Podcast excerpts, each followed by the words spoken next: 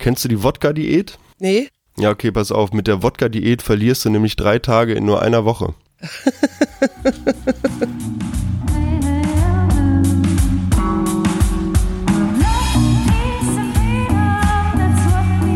Wir. Arbeit, Leben, Liebe. Der Mutmach-Podcast der Berliner Morgenpost.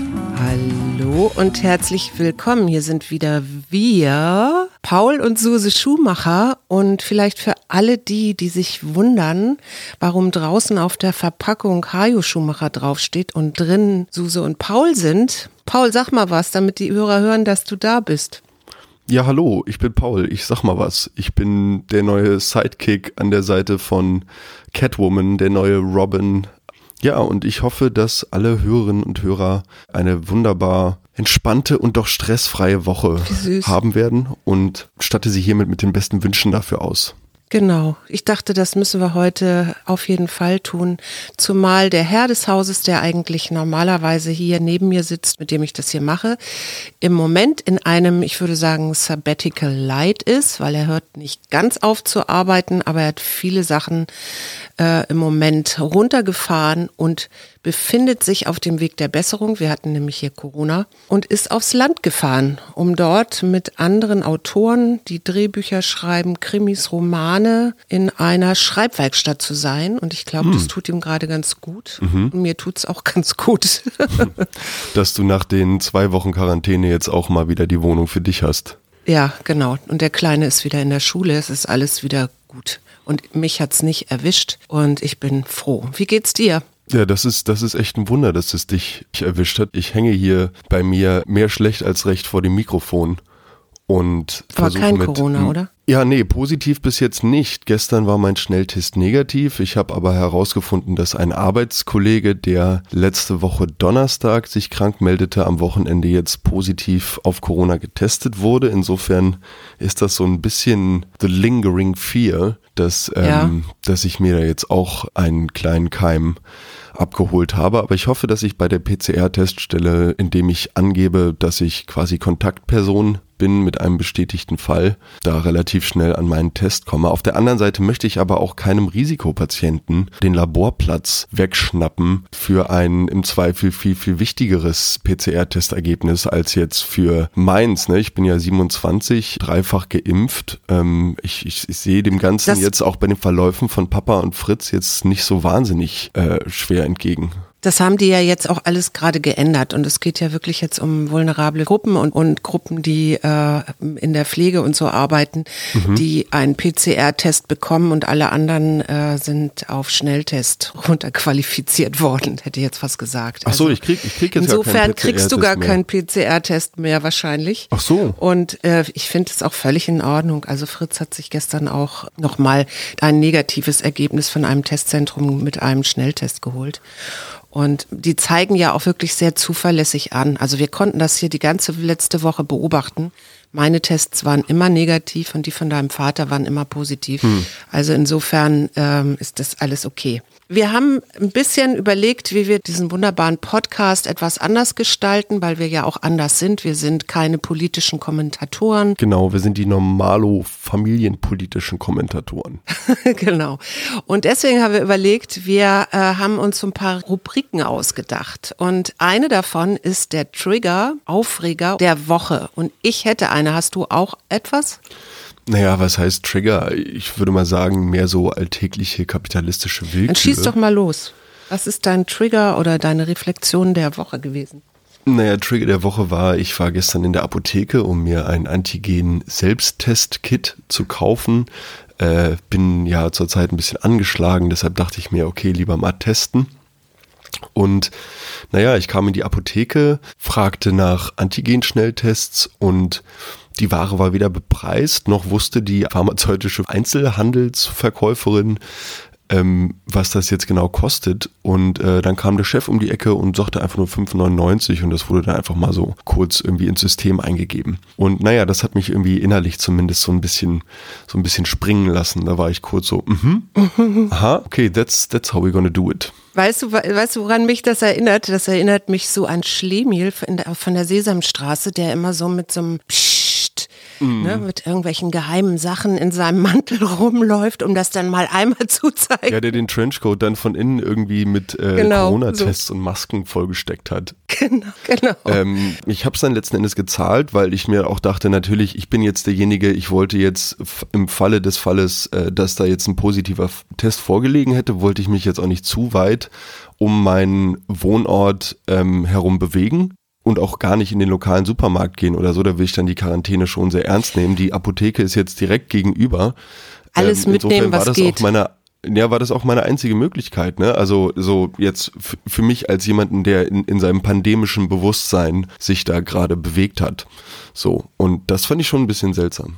Apropos pandemisches Bewusstsein, hast du gesagt, ne? Ja. Der, mein Aufreger der Woche ist diese Handball-EM. Oh, ja. Hm. Ich habe, wie viele deutsche Spieler? Ich glaube, wir sind die Mannschaft mit den meisten positiv getesteten Spielern. Ich glaube, es sind inzwischen 15. Vielleicht ist es auch schon einer mehr wieder. Hm. Ich meine, wenn du dir überlegst, normalerweise gehören 16 dem Kader an. Ja, ja. Und unter anderem sind ja deine beiden Kumpels, Fabian Wiede und Paul Drucks, nachnominiert worden, hm. weil äh, die ersten Corona-Fälle sich zuvor, also relativ früh zeigten. Aber wenn du jetzt weißt, dein letztes Spiel ist gegen Russland, du bist rausgeflogen im Prinzip. Also du hast deine Spiele nicht gewonnen, du bist nicht mehr im Halbfinale, ja? Die unmoralische Frage, mhm. das Spiel dann noch spielen, obwohl es nachweislich Corona-Fälle in deiner Mannschaft gibt und das ja letztendlich nicht mehr die wirklich sportliche Leistung abbildet, mhm. die du normalerweise in der Lage bist zu tun, oder mhm. absagen mit dem Hinweis, äh, macht keinen Sinn. Also vorneweg, für mich stellt sich die unmoralische Frage dahingehend gar nicht, weil die Handball-EM wurde begonnen, wird immer noch gespielt und ob Deutschland da jetzt ein Spiel früher oder nicht so früh jetzt den Hut nimmt, das macht dann letzten Endes den Kohl auch nicht mehr fett. Ich habe mit meinem Freund Christian, der noch viel, viel näher an diesem Handballthema dran ist, als ich momentan gerade am Wochenende drüber geredet und wir kamen letzten Endes zu dem Schluss, dass dieses eine Spiel in deinem Fall jetzt Deutschland gegen Russland zum Beispiel vielleicht doch gar nicht so unentscheidend ist, weil da äh, und zwar, da kommen wir dann zum Knackpunkt, zu der eigentlichen unmoralischen Geschichte hinter dieser Handball-EM. Die Sponsoring-Deals und jede Sendeminute, jedes ausgeschenkte Bier in der Halle, ja. jedes verkaufte Merchandise-Trikot, da irgendwie in irgendeiner Form in einem Deal festgehalten, vielleicht vorher als Zahl, als Einnahme kalkuliert wurden und es da auch irgendwo geht, Pflichten und Verträge im unmoralischen Sinne zu erfüllen und sich da mhm. nicht noch in eine größere Bredouille zu bringen, als man das jetzt mit dieser Handball-EM letzten Endes einer europaweiten Sportveranstaltung während einer Pandemie dann doch tut. Mhm. Ich habe irgendwo noch gelesen, als Infizierter ist das wie eine Sperre absitzen. Aber mhm. die Sperren sind ja eigentlich nur zwei Minuten oder so, ne? Ja, zwei Minuten für ein gröberes Foul für die gesamte Handball-EM, glaube ich, aber eher als, äh, als rote Karte bewerten. Was mich wirklich betroffen gemacht hat und irgendwie auch ganz fröhlich, also so ganz komisch, ist ähm, der Mönch Titschnat Hang ist gestorben. Ich weiß nicht, ob der dir mal begegnet ist. Der hat Plum Village in Frankreich unter anderem gegründet, stammte ursprünglich, jetzt darf ich nicht lügen, aus Indonesien, nee, auf jeden Fall aus äh, dem asiatischen Raum mhm. und hat sich Zeit seines Lebens für den Frieden in der Welt eingesetzt mhm. und hat immer gesagt, der Friede der Welt wird bestimmt durch den inneren Frieden in dir. Mhm. Sich also so zu akzeptieren, wie man ist, ohne zu nörgeln, ohne sich ständig abzulehnen oder alles andere auch abzulehnen abzulehnen. Und ein Teil davon ist Versöhnung, mhm. die Versöhnung mit sich selbst. Und was ich so spannend fand, Wolfgang hatte mir einen Podcast vom WDR empfohlen und da erklärt er, und das fand ich so wahnsinnig toll, erklärt er, dass wir, es gibt ja immer diesen Satz, wir sind alle eins. Mhm. Hast du den schon mal gehört? Ja, na, natürlich. Mhm. Und ähm, dann hat er, sagt er, stell dir vor, du schaust in eine Blume rein und da hatte ich da so, so eine Rosenblüte zum Beispiel, ja, du schaust da rein. Was siehst du da? Und du siehst da, wie die Wolken, die als die Blume gewachsen sind, die Regenwolken über den Himmel gezogen sind. Du siehst die Sonnenstrahlen und die Sonnenstunden, die auf diese Blume geschienen haben. Du siehst die Mineralien, die diese Blume zum Wachsen gebracht haben. Mhm. Und all das, was da zusammengenommen zu einer Blume dann wird, ja, mhm. all, alle diese äh, Sonnenstrahlen, Regen und alles, was dazu beiträgt, das ist am Ende diese Blume.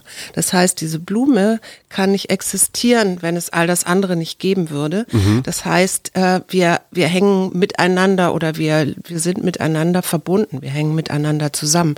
Und ich fand diese Metapher so wunderschön, weil das ja im Grunde sagt er sowas wie, du bist eine kollektive Schöpfung, auch mhm. Menschen, ne? Mhm. Durchaus durch deine Ahnen, durch äh, all das, durch deine, durch die Gesellschaft, durch die du geprägt wirst, durch deine Eltern äh, und so weiter und so fort. Und Total. wenn man dann so auf die Welt guckt, dann guckt man natürlich genau so, wie wir das jetzt bräuchten, nämlich in eine ähm, in einer ganzheitlichen, die, in einer ganzheitlichen genau, Art und Weise. Genau, und dass, wenn wir die Umwelt zerstören, mhm. letztendlich uns ja auch zerstören. Und den Planeten und als gesamten Organismus betrachten. Genau. Mhm. Und den Planeten als Organismus, wo wir eben ein Teilchen davon sind. Und äh, das fand ich einfach, das war so meine Reflexion der Woche. Da bin ich, ich Wolfgang auch geschrieben, total dankbar für, dass er mir diesen Podcast empfohlen hat. Und wer den gerne hören möchte, der kann mich gerne anschreiben, den schicke ich dann den Link.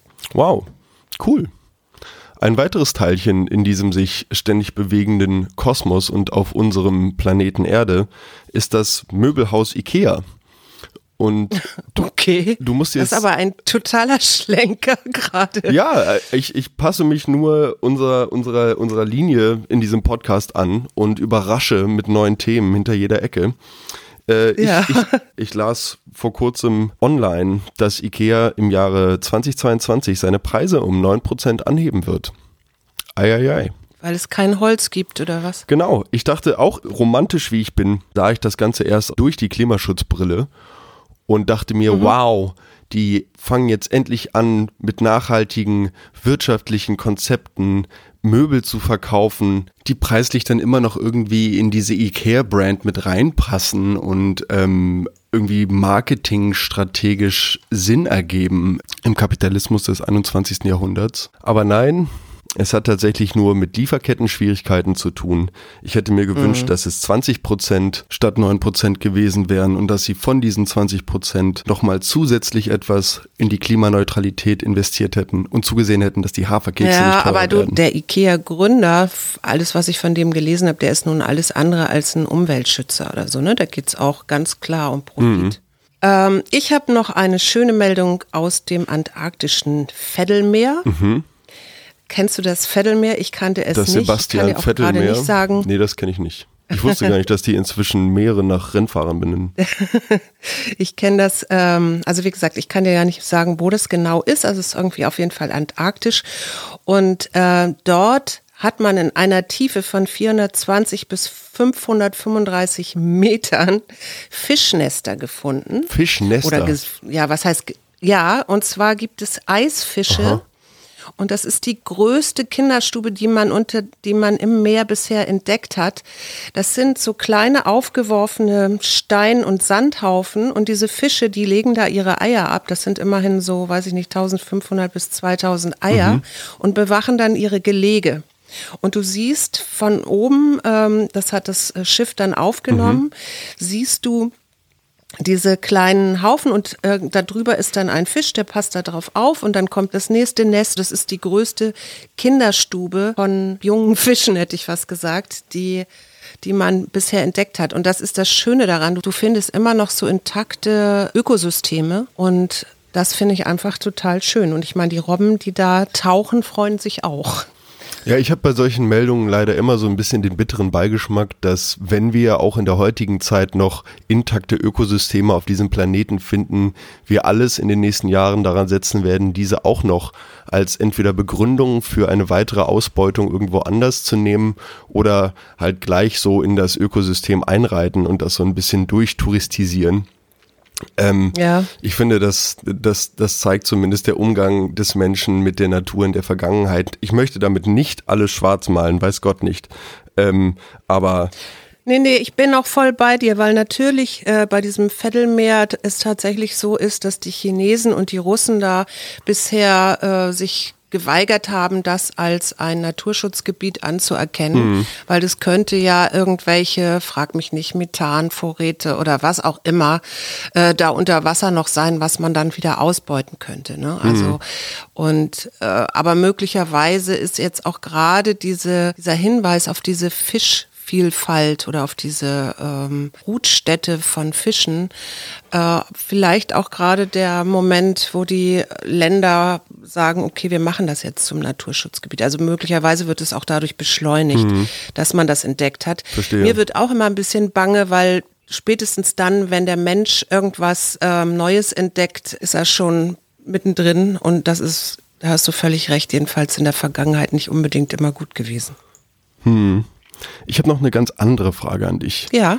Quasi zu ja, erschreckenden aktuellen Ereignissen. Der Amoklauf in Heidelberg. Ein 18-Jähriger tötet mit Langwaffen im Vorlesungssaal eine 23-Jährige. Du hast während deines Studiums der Psychologie viel Zeit in der Kinder- und Jugendpsychiatrie verbracht. Die Polizei hat absolut keinen Anhaltspunkt, worum es sich genau bei dem Motiv handeln könnte. Kannst du Hast du irgendwelche Erfahrungen gemacht während dieser Zeit mit bestimmten Thematiken, die sich da ja sehr in den Vordergrund gespielt haben? Oder könntest du dir vorstellen, was, was einen jungen Menschen dazu treibt? Du ja. hast mich als Sohn, als Studienabbrecher auch zu Hause gehabt und erlebt und äh, auch meinen zum Beispiel Umgehen mit dem, mit dem Scheitern oder mit dem Erkennen, dass das vielleicht nichts für mich ist, live erlebt. Was sagst du dazu? Hast du da eine Meinung zu? Ja, meistens ist es wirklich eine äh, psychische Erkrankung oder eben eine Kränkung, eine narzisstische Kränkung. Mhm. Es ist ja eine Studentin erschossen worden mhm. und ich würde mal nicht ganz ausschließen, dass es da eine persönliche Vorgeschichte gibt. Verstehe. Ohne irgendwas zu wissen. Mhm. Also wir haben ja hier noch das große Glück, dass du in Deutschland nicht so einfach an Waffen rankommst. In Amerika ist es ja viel häufiger der Fall, ne? dass da junge, meistens sind es leider Gottes Männer durch die Gegend laufen und ja solche, äh, wie sagt man? Ja, Amokläufe, Amokläufe Genau. Meistens äh, ist da eben, äh, gibt es da schon Auffälligkeiten, psychische Auffälligkeiten im Vorfeld. Aber haben wir jetzt zum Schluss noch irgendwas Nettes, weil äh, ich hätte sonst noch eine T-Studie.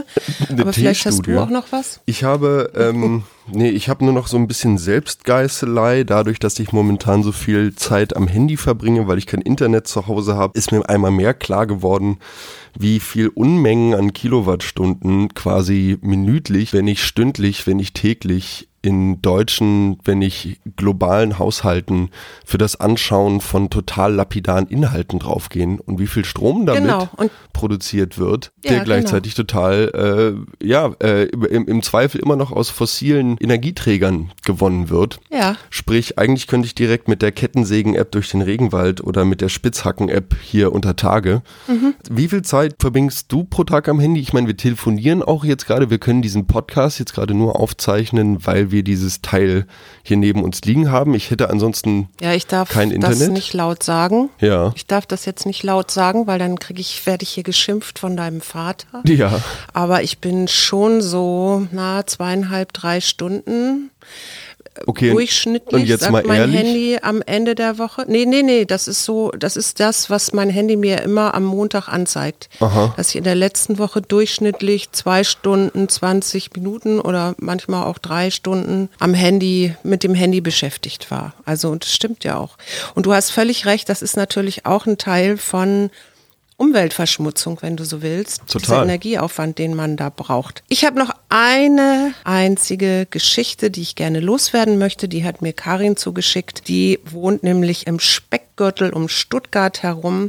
Und dort sind die berühmten Montagsspaziergänge ob sie berühmt sind, weiß ich nicht, aber mm. berüchtigt vielleicht. Oh Gott, oh Gott. Äh, inzwischen ja, ja. auch angekommen. Und die ist, sie ist im, bei den Grünen engagiert, hat sie sich überlegt, was sie äh, dort machen können. Und es geht, das hat Ranga ja auch schon gesagt, kommen wir wieder in den Dialog, ja. Also, und letztendlich ist ja mhm unsere Demokratie auch darauf aufgebaut, vielfältige Meinungen abzubilden und im Diskurs zu bleiben. Mhm. Und da haben die sich jetzt überlegt, dass sie nächsten Montag einen Sitzkreis vorm Rathaus machen werden. Mhm. Das heißt, wenn da diese Montagsspaziergänger kommen, dann gibt es einen, dann mhm. sitzen da Menschen auf Stühlen und es gibt einen Stuhl, auf den der noch frei ist, vor dem man sich dann raufsetzen kann. Also nicht einer, sondern jeder hat, jeder hat zwei Stühle dabei. Einen. Und äh, du kannst dich dann auf den freien Stuhl setzen und mit der Person, die dann auf der anderen Seite sitzt, ein Gespräch führen, hm. um wieder gemeinsam in einen guten Alltag zurückzufinden. Das ist in der Tat eine, eine sehr nette Einladung. Das finde ich eine sehr schöne Idee und ähm, vielleicht die Leute, die mich jetzt hören und da mitmachen möchten mit zwei Klappstühlen oder mitdiskutieren möchten, nur zu und macht bitte mit und zählt mir hinterher, wie es gewesen ist. Alles klar. Hast du noch was? Ja, ich habe äh, noch einen, einen sehr dämlichen letzten kleinen Spruch. Ich habe ja den Kalenderspruch immer für die Woche. Ja. Ähm, wenig, weniger Kalenderspruch als gut gemeinter Ratschlag. Kennst du die Wodka-Diät? Nee. Ja, okay, pass auf. Mit der Wodka-Diät verlierst du nämlich drei Tage in nur einer Woche. oh Gott, oh Gott. Ich, ich glaube, das ist keine Diät für mich. nee, für mich auch nicht tatsächlich. So, ich habe noch was gezogen. Die Karte der Woche ist nämlich Weisheit. Weisheit. Können wir alle gebrauchen, finde ich. Total. Bring deine Reife und dein inneres spirituelles Wissen in jeden Augenblick kreativ ein. Weisheit entsteht aus Erfahrung und einem tief empfindenden Herzen und Lernbereitschaft. Schön. Wie sieht's bei dir aus? Lernbereitschaft? Immer vorhanden. Immer vorhanden. Gut, liebe Hörerinnen und Hörer, wir hören jetzt auf. Wir wünschen euch eine schöne Woche. Bleibt dran und wir freuen wir. uns, wenn ihr wieder Arbeit, Leben, zuhört. Liebe. Der Mutmach-Podcast der Berliner Morgenpost.